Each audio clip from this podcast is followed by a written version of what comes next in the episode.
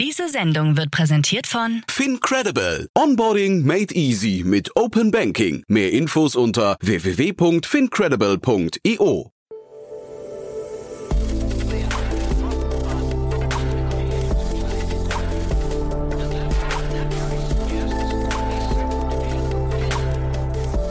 Startup Insider Daily. Morgen Update. Einen wunderschönen guten Morgen und herzlich willkommen zu Startup Insider Daily. Mein Name ist Jan Thomas. Heute ist Dienstag, der 26. Oktober. Ja, und das hier sind heute unsere Themen. Die Veröffentlichung der Facebook Papers hat begonnen. Die CO2-Abgaben der großen Tech-Konzerne sind teilweise lückenhaft. Neue Bewegungen im Bieterwettstreit um Zo Plus. PayPal winkt ab und sagt kein Interesse an Pinterest. Und das Bitcoin-Vermögen des legendären Satoshi Nakamoto liegt inzwischen bei über 60 Milliarden Dollar. Heute zu Gast im Rahmen der Reihe Investments und Exits ist Martin Janicki von Cavalry Ventures. Ja, wir haben ein echt cooles Thema besprochen, muss ich sagen. Das kommt ja auch sofort nach den Nachrichten mit Frank Philipp. Es geht um das Berliner Startup Y42. Das ist eine sehr, sehr spannende Datenplattform, die gerade eine Finanzierungsrunde abgeschlossen hat, unter anderem von Atomico. Dazu dann gleich, wie gesagt, mehr. Kurz noch der Hinweis auf die weiteren Folgen heute. Um 13 Uhr geht es hier weiter mit Tim Schumacher. Er ist der Co-Founder und Partner vom World Fund. Tim Schumacher kennen die meisten von euch wahrscheinlich. Er ist ja einer der Super Angels. Auch ein sehr erfolgreicher Gründer, hat einen sehr, sehr guten Ruf und hat jetzt den Schritt gewagt, einen neuen Fonds aufzulegen, der sich mit nachhaltigen Impact-Themen beschäftigt. Und ja, der wurde heute vorgestellt und deswegen um 13 Uhr bei uns, Tim Schumacher, wie gesagt, und um 16 Uhr dann Oliver Heinrich. Er ist der Partner bei Picos Capital. Und da hat eine Pressemeldung unsere Aufmerksamkeit erregt, denn Picos hat ein sehr spannendes äh, Praktikantenprogramm ins Leben gerufen. Und dazu sprechen wir dann, wie gesagt, um 16 Uhr in der Nachmittagsfolge. Damit verbunden vielleicht mal kurz der Hinweis, wenn auch ihr oder eure Startups interessante Informationen, Nachrichten, Pressemeldungen oder ähnliches haben. Wir haben bei uns auf der Webseite startupinsider.de eine Infobox, ein Kontaktformular. Dort könnt ihr eure Pressemeldungen hochladen. Dann geht es bei uns in einen geordneten Prozess und ihr seht ja, was daraus entstehen kann. Schwuppdiwupp ist man dann auch bei uns im Podcast oder landet in unserem Newsletter, den wir jeden Morgen rausbringen. Wisst ihr ja auch, jeden Morgen um 7 Uhr geht der raus an 25.000 Abonnenten. Ist wahrscheinlich, ja, ich sag mal ganz bescheiden, einer der besten Newsletter, die man in der deutschen Startup-Szene lesen kann. Von daher auch das einfach mal testen. Ist ja kostenlos www.startupinsider.de. So, genug der Vorrede. Wir hören uns nachher wieder. Und jetzt, wie gesagt, die Nachricht mit Frank Philipp, danach dann Martin Janicki von Cavalry Ventures und vorher, wie immer, noch ganz kurz die Verbraucherhinweise. Werbung. Hi, hier ist Nina, Content Managerin bei Startup Insider. Suchst du deine nächste große berufliche Herausforderung? Dann melde dich bei uns. Wir suchen aktiv nach neuen Teammitgliedern, die Startup Insider zum führenden Informationsmedium der deutschsprachigen Startup-Szene machen wollen. Aktuell suchen wir Sales Manager, Customer Success Manager, Finanzmanager sowie Werkstudenten in den Bereichen Sales, Product und Content. Aber auch wenn keine passende Stelle dabei ist, melde dich trotzdem bei uns. Wir suchen immer nach leidenschaftlichen Menschen, die mit Startup Insider Großes bewegen wollen. Also, um mehr zu erfahren und dich zu bewerben, geh jetzt ganz einfach auf startupinsider.de/slash insider. Startup Insider Daily. Nachrichten. Afraid I have bad news. Veröffentlichung der Facebook Papers hat begonnen. Es gibt neue Probleme für Facebook und diesmal könnte es eng werden für den Internetkonzern aus Kalifornien. Dieser steht seit gestern im Zentrum einer konzertierten Aktion von 17 US-Nachrichtendiensten und Medien, darunter Association Press, Washington Post, Wired, Politico und CNN. Diese haben mit der Aufarbeitung und Veröffentlichung der sogenannten Facebook Papers begonnen.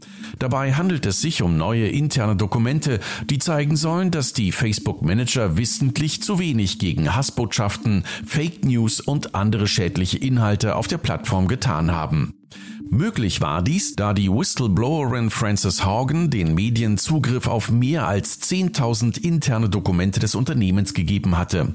Die Inhalte der Dokumente zeichnen dabei ein gänzlich anderes Bild, als Mark Zuckerberg in der Öffentlichkeit darzustellen versuchte. So hatte der Facebook-CEO beispielsweise öffentlich behauptet, dass das Social Network rund 94 Prozent der Hassbotschaften offline nehmen würde. Laut Analyse der geleakten Dokumente würden jedoch nur maximal 5% dieser Kommentare gelöscht. No, uh, that, that's not correct. CO2-Angaben der Tech-Konzerne teilweise lückenhaft. Die Technische Universität München hat die CO2-Berichte von 56 großen Technologieunternehmen analysiert und kam dabei zu einem alarmierenden Ergebnis. Rund 391 Megatonnen CO2e, also Kohlendioxid-Äquivalente, fehlen in den Emissionsberichten. Dies entspreche 99 Prozent bei IT-Software- und Dienstleistungsunternehmen und 110 Prozent bei den Hardwareherstellern und Ausrüstern. Einige Unternehmen griffen sie namentlich hervor. Unter anderem kritisierten die Autorinnen und Autoren der Studie, dass in den Kohlenstoffberichten der Google-Mutter Alphabet eine Menge Daten fehlten, die nach internationalen Standards angegeben werden müssten. Auch die Berichte von IBM und SAP bewerteten die Experten als mangelhaft. In ihrer Konklusion empfehlen die Autorinnen und Autoren der Studie daher eine Verpflichtung zur Angabe von konsistenten CO2-Daten in den Unternehmensberichten. Jeder Achte fürchtet wegen Digitalisierung um eigenen Job. 12 Prozent der Befragten äußerten in einer aktuellen Studie des Beratungsunternehmens EY Sorgen, dass ihr Arbeitsplatz infolge neuer technologischer Entwicklungen künftig in Gefahr geraten könnte. 88 Prozent der Befragten führten in dieser Hinsicht dagegen keine Bedenken an. Vor zwei Jahren, also vor der Corona-Pandemie, lag der Anteil der wegen der Digitalisierung um den eigenen Job besorgten Arbeitnehmerinnen und Arbeitnehmer mit 13 Prozent sogar noch leicht höher. Vor vier Jahren mit sieben Prozent aber deutlich geringer. Bricht man die Frage nach technologisch begründeten Jobängsten auf einzelne Wirtschaftsbereiche herunter, stechen vor allem die Banken, Immobilien und Versicherungsbranche heraus. Jeder fünfte in diesem Bereich Beschäftigte macht sich wegen des technologischen Fortschritts Sorgen um den eigenen Job. Let's cooperate. Private Equity Gesellschaften Hellman Friedman und EQT schließen sich zusammen. Die E-Commerce-Plattform und Online-Tierbedarfshändler ZooPlus hat gestern bekannt gegeben, ein überarbeitetes Angebot von der Investmentgesellschaft Hellman Friedman erhalten zu haben. Demnach erhöht die Investmentgesellschaft zusammen mit dem konkurrierenden Bieter EQT den Angebotspreis für die Akquisition von ZooPlus auf 480 Euro je ZooPlus-Aktie. Zuletzt hatte Hellman Friedman die eigene Offerte auf 470 Euro je Plus Aktie bzw. insgesamt auf rund 3,6 Milliarden Euro erhöht. Sowohl der Vorstand als auch der Aufsichtsrat von Suplus haben das erhöhte Angebot begrüßt und wollen es unterstützen, wie es weiter heißt. I'm not interested. PayPal hat kein Interesse an Pinterest. Der Bezahldienst PayPal hat nach Berichten über Kaufgespräche mit der Fotoplattform Pinterest mitgeteilt, dass man derzeit keine Übernahme der Firma anstrebe. Die Stellungnahme am Montag bestand nur aus einem Satz und ließ offen, ob die Verhandlungen von der plötzlichen Aufmerksamkeit gestört wurden oder die Medieninformationen nicht zutrafen. Der Kurs der Pinterest-Aktie war vergangene Woche nach den Berichten deutlich gestiegen. Am Mittwoch hatten unter anderem der Finanzdienst Bloomberg und das Wall Street Journal berichtet, PayPal sei in Übernahmeverhandlungen mit Pinterest. Nach Bloomberg-Angaben war dabei ein Preis von 70 Dollar pro Aktie im Gespräch gewesen und damit rund 45 Milliarden Dollar. Die Aktie stieg daraufhin um bis zu 13 Prozent. Es wäre die größte Übernahme eines sozialen Netzwerks bisher gewesen. I'm gonna be suing you. Ukrainer wegen Scraping von 178 Millionen Facebook-Profilen verklagt. Facebook zieht vor Gericht, da massenhaft Daten durch eine Messenger-Funktion gesammelt und verkauft wurden. Mithilfe einer Kontaktimporte-Funktion ist der Ukrainer Alexander Solontschenko an die Daten von 178 Millionen Facebook-Nutzerinnen und Nutzer gelangt. Die Funktion soll eigentlich Freunde leichter auffindbar machen, deren Telefonnummer man im eigenen Adressbuch besitzt. Solontschenko programmierte ein Werkzeug, das den Contact Importer mit Millionen Telefonnummern fütterte und dazugehörige Profildaten speicherte. Nun wird er von Facebook dafür verklagt. Wie The Record berichtet, will Facebook vor einem ukrainischen Gericht erreichen, dass Solontschenko keine weiteren Daten mehr im Internet verkauft. Außerdem wird Schadenersatz in unbekannter Höhe verlangt. System breach. Oh. Firewall 1. We got a problem. What? Someone synced a rat to one of my servers. A remote access tool. We're being hacked. SolarWinds-Hacker attackieren Tech-Firmen. Die Hackergruppe Nobelium, die hinter den spektakulären Cyberattacken auf den IT-Dienstleister SolarWinds steht, geht nach Erkenntnissen von Microsoft derzeit gezielt gegen Dutzende Unternehmen der Technologiebranche vor. Dabei fokussiert sie sich vor allem auf Firmen, die Cloud-Dienste für andere Unternehmen einrichten und betreuen.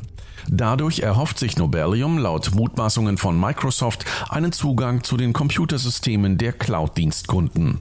Seit Mai dieses Jahres hätten bereits rund 140 Technologiedienstleister Angriffe auf ihre IT-Strukturen angezeigt. Umgekehrt habe Microsoft seinerseits seit dem 1. Juli 609 Kunden über fast 23.000 Angriffe durch Nobelium unterrichtet.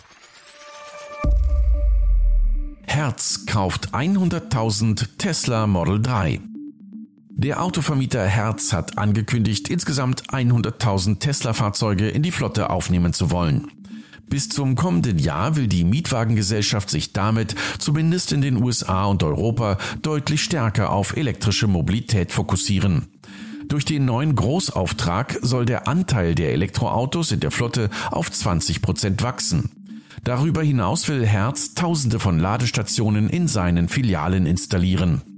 Herz kommunizierte die Neuigkeit mittels eines eigens produzierten Werbefilms, in dem der Star-Quarterback Tom Brady zu einer Mietstation kommt und dann in ein Elektroauto steigt und dies kommentiert mit Herz ändert die Spielregeln in Bezug auf die Mobilität der Zukunft. It's a lot of money. What, are you doing? Satoshi Nakamotos Bitcoin-Vermögen liegt bei über 60 Milliarden Dollar. Der bislang unenttarnte Schöpfer des Bitcoins, Satoshi Nakamoto, gehört nun zu den reichsten Menschen der Welt. Die Berichte über sein Vermögen variieren. Einem Bericht von Whale Alert zufolge besitzt er rund eine Million Bitcoin. Andere Medien vermuten, dass er rund 750.000 Bitcoin besitzt. Aufgrund des jüngsten Kursanstiegs des Bitcoins und der geschätzten Anzahl der Coins, die Satoshi Nakamoto angeblich besitzt, würde er derzeit zu den 20 reichsten Menschen der Welt gehören. Unklar bleibt weiterhin, wer sich hinter dem Pseudonym Satoshi Nakamoto verbirgt. Vor einigen Tagen hatte PayPal-Gründer Peter Thiel auf einer Konferenz in Miami behauptet, Nakamoto schon mal begegnet zu sein, und zwar im Februar 2000 an einem Strand in der Karibik. Daily Fun Fact. Let's your new Minecraft world.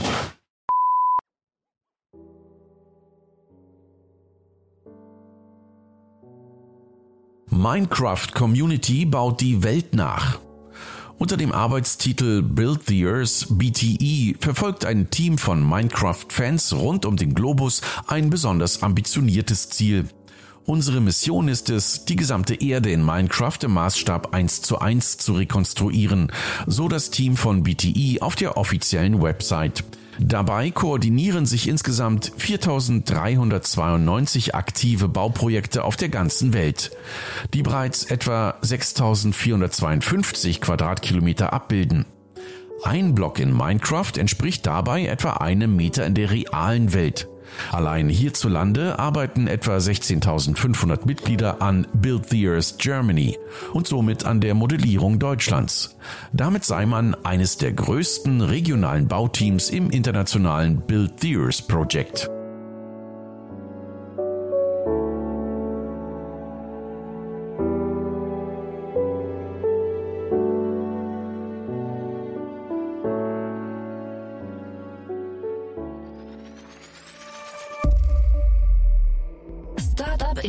Daily. Kurznachrichten. Ab dem 1. Dezember kommt es in Deutschland zu einer Änderung des Telekommunikationsgesetzes. Damit sollen die Verbraucherrechte insbesondere gegenüber Internetanbietern gestärkt werden. Verbraucher können zukünftig Zahlungen kürzen, sofern sie nicht die Leistung erhalten, die vertraglich vereinbart wurde. Insgesamt wurden laut Umweltbundesamt im Jahr 2019 957.067 Tonnen Elektro-Altgeräte von den Kommunen, Händlern und Herstellern in Deutschland gesammelt. Dies entspreche einer Sammelquote von 44,3 Prozent. Das seit 2019 in allen EU-Ländern geltende Mindestsammelziel von 65 Prozent wurde demnach um rund 443.000 Tonnen und damit deutlich verfehlt. Zum 14. Mal wurde der Shop Usability Award verliehen. Zu den Gewinnern zählen Bergfreunde und Haker. Den Gesamtsieg in diesem Jahr räumte jedoch Armed Angel ab. Die Bewertung der Shops wurde über die UX Design Community durchgeführt. Dabei war vor allem das UX Design der Webseiten wichtig, aber auch weitere Kriterien wie die Kreativität, das Storytelling und dessen Umsetzung. Die aktuellen Quartalszahlen von Intel bestätigen, dass, obwohl der Umsatz im Vorjahresvergleich um 5% gestiegen war, der Konzern die angekündigten Umsatzziele trotzdem verfehlen werde. Laut Konzernchef Pat Gelsinger hätte man die Planzahlen erreichen können, wenn die Chipknappheit dem Unternehmen keinen Strich durch die Rechnung gemacht hätte. Elon Musk ließ auf Twitter verlauten, dass er keine Shiba-Token besitze. Daraufhin ging der Kurs des Coins auf Talfahrt. Nachdem Shiba Inu am 24. Oktober ein neues Allzeithoch verzeichnete, fiel der Kurs nach einem einzigen Tweet des Tesla-Chefs um rund 8%. Und das waren die Startup Insider Daily Nachrichten vom Dienstag, den 26. Oktober 2021. Jetzt geht es weiter im Programm mit Investments und Exits. Startup Insider Daily. Investments und Exits. Ja, dann freue ich mich sehr. Martin Janicki ist wieder hier von Camry Ventures. Hallo Martin. Hi Jan, freut mich hier zu sein. Ich hoffe, dir geht's gut. Ich weiß gar nicht, ich habe jetzt gar nicht im Vorfeld geguckt, was es bei euch an Neuigkeiten gibt. Gibt es da was Wichtiges, über das wir noch sprechen müssen? Nein, ich glaube, wir werden jetzt innerhalb der nächsten paar Wochen noch ein paar interessante Dinge verkünden. Ähm, aber es ist ja immer zwischen, zwischen dem, was passiert und dem, was bekannt gegeben wird, besteht ja eine gewisse, gewisse Zündschnur. Wir sind auf jeden Fall fleißig am Arbeiten. Ja, aber wir, wir touchieren jetzt, glaube ich, trotzdem gleich eines eurer Themen, ne? Ja, genau. Also das, das Thema, was ich heute mit dir behandeln wollte, ist äh, Y40 Ähm, und zwar diesmal bleibe ich mit meinem Exkurs direkt bei mir um die Ecke in, äh, in Berlin. Und zwar ist es eine, eine No-Code-Datenbearbeitungsplattform, äh, und die hat eine 31 Millionen Dollar Series A Finanzierungsrunde bekannt gegeben. Und ich habe das Thema ausgesucht, weil es äh, ja relativ ähnlich ist zu, zu ein paar, sage ich mal, Unternehmen in unserem Portfolio, insbesondere einem. Und, und von daher hat mir der Einstieg hier in das Thema ja, besonders Freude bereitet. Ähm, vielleicht zu der Finanzierungsrunde als, als solches. Ähm, die wurde angeführt von, von Atomico dem äh, Londoner Fonds von dem ja, Skype-Gründer Niklas Sennström und, und Inside Partners. Und äh, der Seed-Investor La Familia ist auch wieder dabei. Äh, ich glaube auch hier kurz liebe Grüße an die, an die Judith. Ich glaube, die hat ja echt eine, eine, eine tolle Firma gefunden. Ich habe mir gerade im Vorfeld jetzt nochmal, also seitdem ich weiß, dass wir darüber sprechen, ein paar Videos dazu angeguckt. Das ist schon ziemlich abgefahren und ich finde die, die Plattform oder die, die, die, die, der, der Service, der sieht irgendwie auch total fancy aus, muss ich sagen. Es macht richtig Lust, damit zu arbeiten, ne?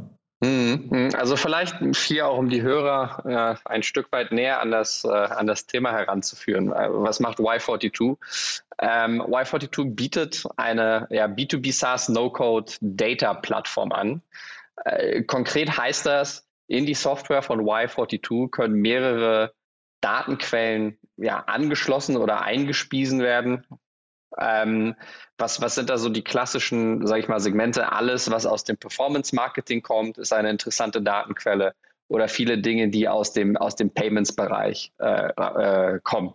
Und, und diese Daten, wenn sie dann in der Y42-Plattform sind, können dort, sage ich mal, gereinigt, angereichert und vorbereitet werden. Und dann kann man eben mit diesen Daten erstens Visualisierung bauen oder ähm, ja verschiedene Automatisierungsworkflows, also also Entscheidungen oder wie auch immer, wenn gewisse KPIs verknüpft werden, kann man ja wenn dann das sozusagen ja Regeln Regelmodule drauf aufbauen. Ähm, und das ist an sich ein wirklich wirklich großes Problem, weil aktuell eben in dem äh, in dem Data Plattform Space, ja, wenn man sich dort anguckt, was äh, das Best Practice ist, selbst bei wirklich ja, den Unicorn-Scale-Ups, ist es so, dass, dass, dass äh, typischerweise Best Practice-Lösungen von drei bis fünf verschiedenen aneinandergereihten Software-Lösungen führen. Da gibt es etwas für die Datenlagerung, für die Datenreinigung, verschiedene äh, Connector, Aufbereiter und, und das führt einfach dazu, dass dass diese, diese Verkettung an verschiedenen Softwarelösungen, die man hat, in sich erstens sehr zerbrechlich ist und zweitens super kompliziert zu bedienen ist. Das heißt, eigentlich jedes Unternehmen baut das für sich selber neu und muss fast schon eigene Leute auf das eigene Tech-Stack, sage ich mal, äh, anlernen, was, was, was der absolute Wahnsinn ist. Und wenn man mit dem Thema nicht vertraut ist, kann man sich das, das, das sehr, sehr schwer vorstellen. Jetzt, was macht eben eine Lösung wie, wie Y42 oder bei uns wahrscheinlich das nächste Portfolio-Unternehmen äh, wäre, wäre Clarisites, die auch vor kurzem eine Series A Finanzierungsrunde von Sequoia bekannt gegeben haben, ist eben der No-Code-Ansatz hier in dem Bereich ist, super wertvoll, weil er eben das technische Wissen mit dem Fachsitz, äh, mit dem Fachwissen zusammenführt. Also ein Beispiel bei Clarisites, die etwas mehr aktuell Performance Marketing basiert sind, ist, wenn jetzt beispielsweise ein, ein, ein großer Kunde von Clarisites wie, wie Delivery Hero und Co., wenn dort das Performance Marketing Team etwas auf eine neue Art und Weise auslesen oder auswerten möchte, ja, typischerweise bevor sie Clarisites benutzt haben, war der Flow so, dass das Performance Marketing Team zum BI Team ging. Die haben dann eine SQL Query gebaut oder die mussten dann wieder zum Backend-Team, weil irgendwas nicht funktioniert hat. Das heißt, die Frage, wie sieht eigentlich diese, dieses Datenset aus und was kann ich mit meinem, äh, mit meinem Marketing anders machen, wenn ich das besser ausspielen möchte, das hat eine Woche gedauert, das zu, äh, zu beantworten. Und hier setzen halt eben solche Lösungen an und sorgen dafür, dass eben alles nicht mehr über drei, vier, fünf verschiedene Softwares verteilt ist, sondern in einer Software ist und dass die Person, die das Fachwissen hat, diese technische Frage zu stellen, auch die Fähigkeit hat, die Software zu bedienen und quasi selbstständig sich das Wissen holen kann, das sie eben braucht zum Arbeiten. Und, und, und hier kommt eben die Kraft und die Relevanz von, von solchen Lösungen zum Vorschein. Im Handelsblatt wurde der Gründer zitiert, ähm, Hung Dang heißt er, wenn ich es richtig ausspreche, ähm, dass sie eigentlich eine gänzlich neue Kategorie bauen. Würdest du das auch so sehen? Ja, definitiv. Ähm, ich glaube, es, es ist tatsächlich, wie gerade schon angemerkt, glaube ich, unvorstellbar, wie, wie rudimentär die aktuellen Lösungen sind und, und das aus einem Guss abzubilden als solches ist wirklich eine große technische Herausforderung. Ähm, also das, ich weiß das von Clarisites, da sind wir auf Datenbankprobleme gestoßen, die bis ins Silicon Valley von Senior VPs von, von großen, großen Software Companies als unlösbar galten. Ähm, und, und das musste man dann erstmal lösen. Ähm, und wenn man dann eben diese, diese leichte End-to-End-Lösung hat und eine Single Source of Truth, ähm, ergibt das einem ganz andere Möglichkeiten, überhaupt erst Analysen zu fahren und Fragen zu stellen. Ja, das macht vieles, was super, super kompliziert ist, einfacher, damit schneller und, und klüger und hat einen wirklich maßgeblichen ähm, Anteil auf, auf das, was, was, äh, auf wie man Business-Entscheidungen trifft. Ja, ich glaube, spätestens wenn man sich vorstellt, was Zalando und Co. für Performance-Marketing-Spends haben äh, im, im, im Monat, merkt man hier, dass, dass auch inkrementelle Verbesserungen einen sehr, sehr großen ähm, Einfluss haben eben auf das Geschäft als solches. Und dann habe ich noch einen Artikel gelesen auf TechCrunch, da war irgendwie zu lesen, dass möglicherweise auch solche, ähm, weiß nicht, solche Visualisierungsplattformen oder Plattformen oder Auswertungsplattformen wie Tableau zum Beispiel damit ähm, irgendwie ins Hintertreffen geraten oder angegriffen werden. Und da, also wenn das jetzt stimmen sollte, ich kenne jetzt wie gesagt das Tool zu wenig, aber wenn das stimmen sollte, dann ist das ja eigentlich fast eine Umkehrung dessen, was wir sonst aus der Startup-Welt kennen. Nämlich äh, normalerweise geht ein Startup ja hin und würde bei einem, bei einem großen Markt irgendwie sich ein Feature raussuchen und damit ganz spitz reingehen und dann so langsam extrahieren und, und äh, ausbauen. Und, und äh, hier wäre es ja genau umgekehrt. Man würde quasi hingehen und mehrere Tools auf einmal angreifen, indem man sie gemeinschaftlich integriert in eine neue Plattform, oder? Naja, das, das, das alte Sprichwort sagt ja, es gibt zwei Arten im Softwaregeschäft Geld zu verdienen. Äh, der eine Weg ist Bundling, der zweite Weg ist Unbundling. okay. Ähm, und das ist etwas, was man, glaube ich, immer wieder sieht in, in, in jeder Kategorie, die neu entsteht oder die sich weiterentwickelt. Äh, ist, das, ist das ein, ein Auf und Ab? Und jetzt sind wir gerade eben in allen Sachen, die, die Business Intelligence, also BI, related sind, in der Bundling Stage angekommen. Ja, aber wenn man sich anguckt, vor, vor etwa drei Jahren wurden ja Looker und Tableau von jeweils Salesforce und Google für Multimilliardenbeträge gekauft. Ja.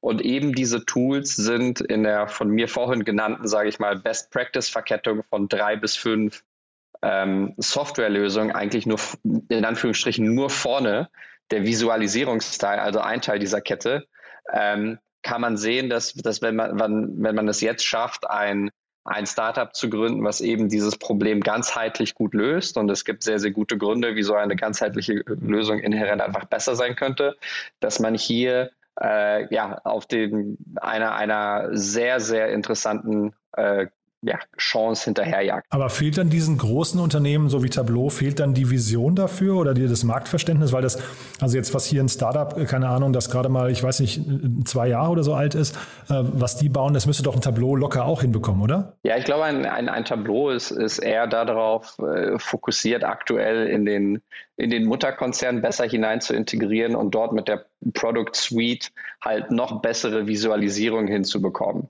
Ich glaube, ein Tableau wird weniger Anstalten machen, ähm, all the way bis ins, ins ETL oder an verschiedene externe Konnektoren heranzubilden. Ja, es kann sein, dass ein Salesforce oder Google das dann versucht, alles in-house ähm, in-house abzubilden, ja, dass man das dann mit, weiß ich nicht, vier oder fünf verschiedenen Google-Produkten macht. Aber nur, dass das aus einem Konzern kommt, heißt noch lange nicht, dass es sich anfühlt wie aus einem Guss. Es ist sicherlich besser, als wenn man fremde Anbieter äh, zusammensteckt. Ja. Nichtsdestotrotz ist es, ist es keine, keine in sich geschlossene native Lösung und, und löst, glaube ich, damit auch eben das, das Problem von der Komplexität und Fragilität nicht abschließen. Und nochmal kurz zu den Zahlen vielleicht. Also diese Runde ist ja schon bemerkenswert, zumal ja, es gab ja gerade erst eine, eine Seed-Runde, ne? ich glaube Anfang des Jahres oder so war das. Ähm, und das sind 75 Mitarbeiter, glaube ich, habe ich gelesen. Das heißt, heißt es im Umkehrschluss, die sind schon profitabel. Also 2,9 Millionen war die Seed-Runde. Ähm, damit kommt man ja nicht so weit. Und vielleicht auch damit verbunden die Frage, wie kommt denn dieser, weiß nicht, sehr in dieser kurzen Zeit äh, hohe Bewertungsschub bei dieser, wie ist denn das zu verargumentieren? Also ich, ich kenne das Unternehmen nicht gut genug und jetzt äh, driften wir wieder in, in Spekulationen ab. okay, also ja, das erstmal als, als, als Disclaimer, aber es würde mich sehr wundern, wenn dieses Unternehmen bereits profitabel wäre. Ähm, und ich glaube, aktuell neben, neben Fintech Payments äh, ist No-Code halt der Bereich, wo VCs gerne, gerne Geld hinterherwerfen. Ja, wenn sie merken, dass es tatsächlich ein Unternehmen ist, was, was wirklich No-Code ist, was wirklich Dinge verändert und was in sich funktioniert. Ähm, das heißt auch, auch, auch hier, und da, da, haben wir mehrere Beispiele bei uns im Portfolio, ähm, merkt man da sehr, sehr großes Investoreninteresse an, an solchen Themen. Clarisites hat von Sequoia geraced, ist, ist eine No-Code-Plattform. Äh, Brighter bei uns ist eine No-Code-Plattform in einem anderen Bereich, hat von Excel, Dawn und Tiger Global geraced. Äh, das sind Unternehmen, die in sich super laufen, aber da gibt ihnen natürlich ja, dass das Thema sehr stark gerade im Trend liegt, gibt dir nochmal einen zusätzlichen Schub. Und dann vielleicht nochmal einfach mal rausgezoomt, Martin, vielleicht kannst du das nochmal erklären, weil es jetzt gerade im Trend liegt. Warum liegt das gerade im Trend? Was, war der, was waren die, ähm, ich weiß nicht, die Voraussetzungen dafür, dass No-Code, Low-Code jetzt so seit einem Jahr oder sowas, dreiviertel Jahr so in aller Munde ist und der Markt plötzlich dafür bereit ist? Also das, das Thema ist, glaube ich, nicht erst seit einem Dreivierteljahr in aller Munde. Ich würde sagen, es sind, es sind tendenziell ja eher so drei Jahre plus. Ich glaube, auf europäischer Ebene ähm, einer, einer der Punkte, der sicherlich ein Katalysator war, war erst einmal UiPath, ähm, was ja, glaube ich, der große Venture-Erfolg der europäischen Geschichte ist oder mit einer der. Die sind in einem leicht anderen Bereich unterwegs mit, mit Robotic Process Automation. Ähm, es ist aber ein Bereich, der durchaus äh, verwandt ist. Ja, darüber hinaus haben wir ja das, das von Mark Andreessen mittlerweile, weiß ich nicht, zur, zur Plattitüde fast schon äh, wie, bis, bis hin zur Plattitüde wiederholte ähm, Zitat von Software is eating the world, ähm, was bedeutet, dass wir eigentlich im Umkehrschluss nie genug Developer haben werden und insbesondere nie genug äh, gute Developer, um, äh, um eben alle unsere Softwareprobleme, die wir die wir haben, zu beseitigen. Und ähm, ich glaube, in dem Moment, in dem immer mehr Knowledge Worker wirklich ihre Arbeit am, am Laptop verrichten und wir eigentlich 90 Prozent unserer Zeit, egal was wir machen, nur zwischen E-Mail, PDF und, und Excel hin und her toggeln, ähm, gibt es einfach sehr viele Möglichkeiten, auch nur kleine Anwendungen zu bauen, die, ähm, die unseren ja, Arbeitsalltag deutlich effizienter und, und, und einfacher machen. Ähm, das Problem ist einfach, dass die Fachkompetenz ja, von jemandem, der weiß, wie man beispielsweise einen, einen bestimmten Sachverhalt bei einer Versicherung abwickelt, ja, äh, dass diese Fachkompetenz nie auf die technische Kompetenz trifft, eben diese, diese einfachen Regelmodule aufzubauen. Und genau hier greifen an allen verschiedenen Ecken und Enden eben No-Code-Solutions auf und sorgen dafür, dass, dass wenn man weiß, was man tut, ähm, dass, äh, dass man dann eben selber in der Lage ist, sich zu helfen und dieses Wissen äh, zu, zu automatisieren, ohne dass man, äh, dass man von der eigenen äh, IT abhängig ist, die meistens nicht die Ressourcen freimachen kann, um eben so etwas selber zu bauen. Und es ist aber nicht so, dass sich zum Beispiel im API-Bereich noch irgendwas drastisch verändert hätte, was dann diese, diese No-Code, Low-Code-Lösung irgendwie noch, noch vereinfacht. Ja, ich, ich, ich glaube, es ist an allen Ebenen. Ja, also API hat hundertprozentig geholfen, weil es deutlich einfacher ist, deutlich, de deutlich größere Bandbreite an Funktionen einfach per API-Call reinziehen, reinzuziehen. Äh, das Ganze geht auch nochmal zwei, drei Schritte zurück. Ähm, UiPath ist keine Cloud-First-Company. Ähm, das heißt, Cloud-Capabilities sind, sind hier auch äh, ein, ein Riesenpunkt, weil in dem Moment, in dem alles das erste Mal in der Cloud ist, ist es deutlich einfacher, verschiedene Anwendungen miteinander zu verknüpfen. Ähm, also das, das ist auch ein, ein, ein, Punkt, der so ein bisschen das, das Appetit, den Appetit von, von, von den ganzen Investoren anregt. Und, und ich glaube, der, der Glaube ist hier, dass wir ganz am Anfang einer, einer deutlich längerfristigen äh, Welle stehen, die so schnell nicht abreißen wird. Ja, ich hatte nur gefragt, weil, ähm, äh, sag mal, hier zum Beispiel bei Y42 habe ich gesehen auf der Webseite, es gibt ein sehr schönes Video, kann ich jedem nur empfehlen, auf der Startseite so in drei Minuten erklärt, wie die Software funktioniert. Äh, sieht super, super smooth aus und ähm, dort reden sie eben von 100 ähm, Integrationen und Konnektoren, die einfach Plug and Play äh, dort integriert werden können. Das, das klang alles sehr, sehr überzeugend, fand ich. Ja. Ähm, deswegen hatte ich gefragt. Noch kurz der Vollständigkeit halber, Martin, ich weiß nicht, ob wir es gerade angesprochen hatten, deutsche Startups hat geschrieben, 150 Millionen ist die Bewertung. Ja? Ich weiß nicht, ob das stimmt, ich weiß auch nicht, woher die Zahl kommt. Und ähm, ja, ich hatte gerade gesagt, fälschlicherweise zwei Jahre alt, aber das Unternehmen ist tatsächlich erst ein Jahr alt, habe ich gerade noch parallel geguckt, ja. Also ja, also ich hatte, ich hatte auch gesehen, ich glaube, das Unternehmen wurde gegründet in 2020. Die Bewertung von, von ja, 150 Millionen kann ich, kann ich wahrscheinlich, äh, also kann, kann ich nicht, nicht, nicht kommentieren. Ähm, Klingt jetzt auf den ersten Blick nicht falsch. Ich glaube auch, auch hier für den, äh, für die Hörer als, als Faustregel, äh, man nimmt die Rundengröße und, und die Rundengröße macht etwa ja, 20 bis 25 Prozent des Unternehmens aus nach einer Series A oder Series B als ganz grobe Verwässerungsfaustregel. Äh, und wenn man das nimmt und, sage ich mal, äh, backsolved auf, auf eben den Unternehmenswert, wie das hier der Fall ist, äh, scheint das erstmal halbwegs plausibel. Zumindest für die äh, Post-Rocket-Internet-Ära. Ne? Ja, gut, das, das haben wir schon seit längerem ja, abgelöst. Ja, nein, nein, natürlich, das war nur ein Spaß. Cool, Martin. Du, ganz großartig. Haben wir was Wichtiges vergessen dazu? Äh, nein, äh, ich freue mich wieder hier zu sein und ansonsten wieder ein Aufruf an äh, alle mit interessanten Startup-Ideen äh, im Softwarebereich, die äh, ja gerade versuchen, eine Pre-Seed- oder Seed-Runde zu raisen. Ähm, meldet euch gerne bei Cavalry. wir haben immer offene Ohren für für begeisterte Gründer mit guten Ideen. Ja, man hat es ja gerade eben hier an dem Beispiel schon gesehen, was so eure Themen sind. Ne? Du hast ja gerade auch ein paar andere äh, Sachen erwähnt. Aber man merkt schon, es gibt in Berlin, finde ich, echt so ein paar, ähm, ein, ein, paar, äh, und ich will euch jetzt gar nicht Honig um Bart schmieren, äh, Martin, aber es gibt so ein paar äh, Seed-Investoren oder Frühinvestoren, die echt ein gutes Händchen äh, haben. Du hast ja gerade La Familia genannt, die sind da immer früh dabei, finde ich, und bei euch ist es ja nicht anders. Also das heißt, ich glaube, also ich weiß gar nicht, ob man sich als VC heutzutage überhaupt über Inbound, äh, fehlenden Inbound beklagen kann, aber wahrscheinlich bei euch äh, wenig. Ihr habt schon, ihr habt schon echt äh, krasse Sachen im Portfolio. Die müssen wir auch so nach und nach mal hier alle mal, mal reinholen, ja.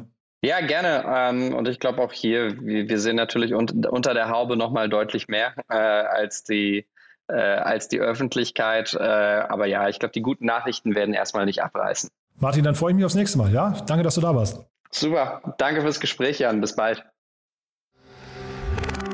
Werbung. Hi, ist Paul. Product Manager bei Startup Insider. Willst du wissen, welche Startups aus Hamburg, Mannheim oder vielleicht auch Bielefeld sich mit künstlicher Intelligenz beschäftigen? Oder wie zum Beispiel das Portfolio von Earlybird oder HV Capital aussieht? Entdecke all das und noch viel mehr auf unserer Plattform. Kostenlos und ohne Begrenzungen. Unsere Datenbank umfasst über 20.000 Profile aller relevanten Startups, Investoren und Personen, die darauf warten, von dir entdeckt zu werden. Also, wenn ich dein Interesse geweckt habe, schau einfach mal auf unserer Plattform vorbei unter startupinsider.de/slash insider. Startup Insider Daily, Investments und Exits. Der tägliche Dialog mit Experten aus der VC-Szene. So, das war's für heute Vormittag. Ich hoffe, es hat euch Spaß gemacht. Das war Martin Janicki von Cavalry Ventures. Ich fand es ein super spannendes Thema und werde auch gleich nochmal reingucken bei Y42. Wie gesagt, da gibt es eine Reihe an Videos, die erklären, was das Unternehmen macht und das klingt wirklich sehr, sehr spannend. So, kurz nochmal der Hinweis, um 13 Uhr geht es hier weiter mit Tim Schumacher. Lasst euch das nicht entgehen, der stellt seinen neuen Fonds vor, der sich auf Impact, also auf nachhaltige Themen äh, spezialisiert. Und um 16 Uhr dann Oliver Heinrich, einer der Partner bei Picos Capital. Und da geht es dann, wie gesagt, um ja, Karrierechancen als Praktikant oder Praktikantin. Und lasst euch das nicht entgehen, ist wirklich ziemlich interessant. Von daher bis nachher hoffentlich und ja, ansonsten euch noch einen schönen Tag. Ciao, ciao.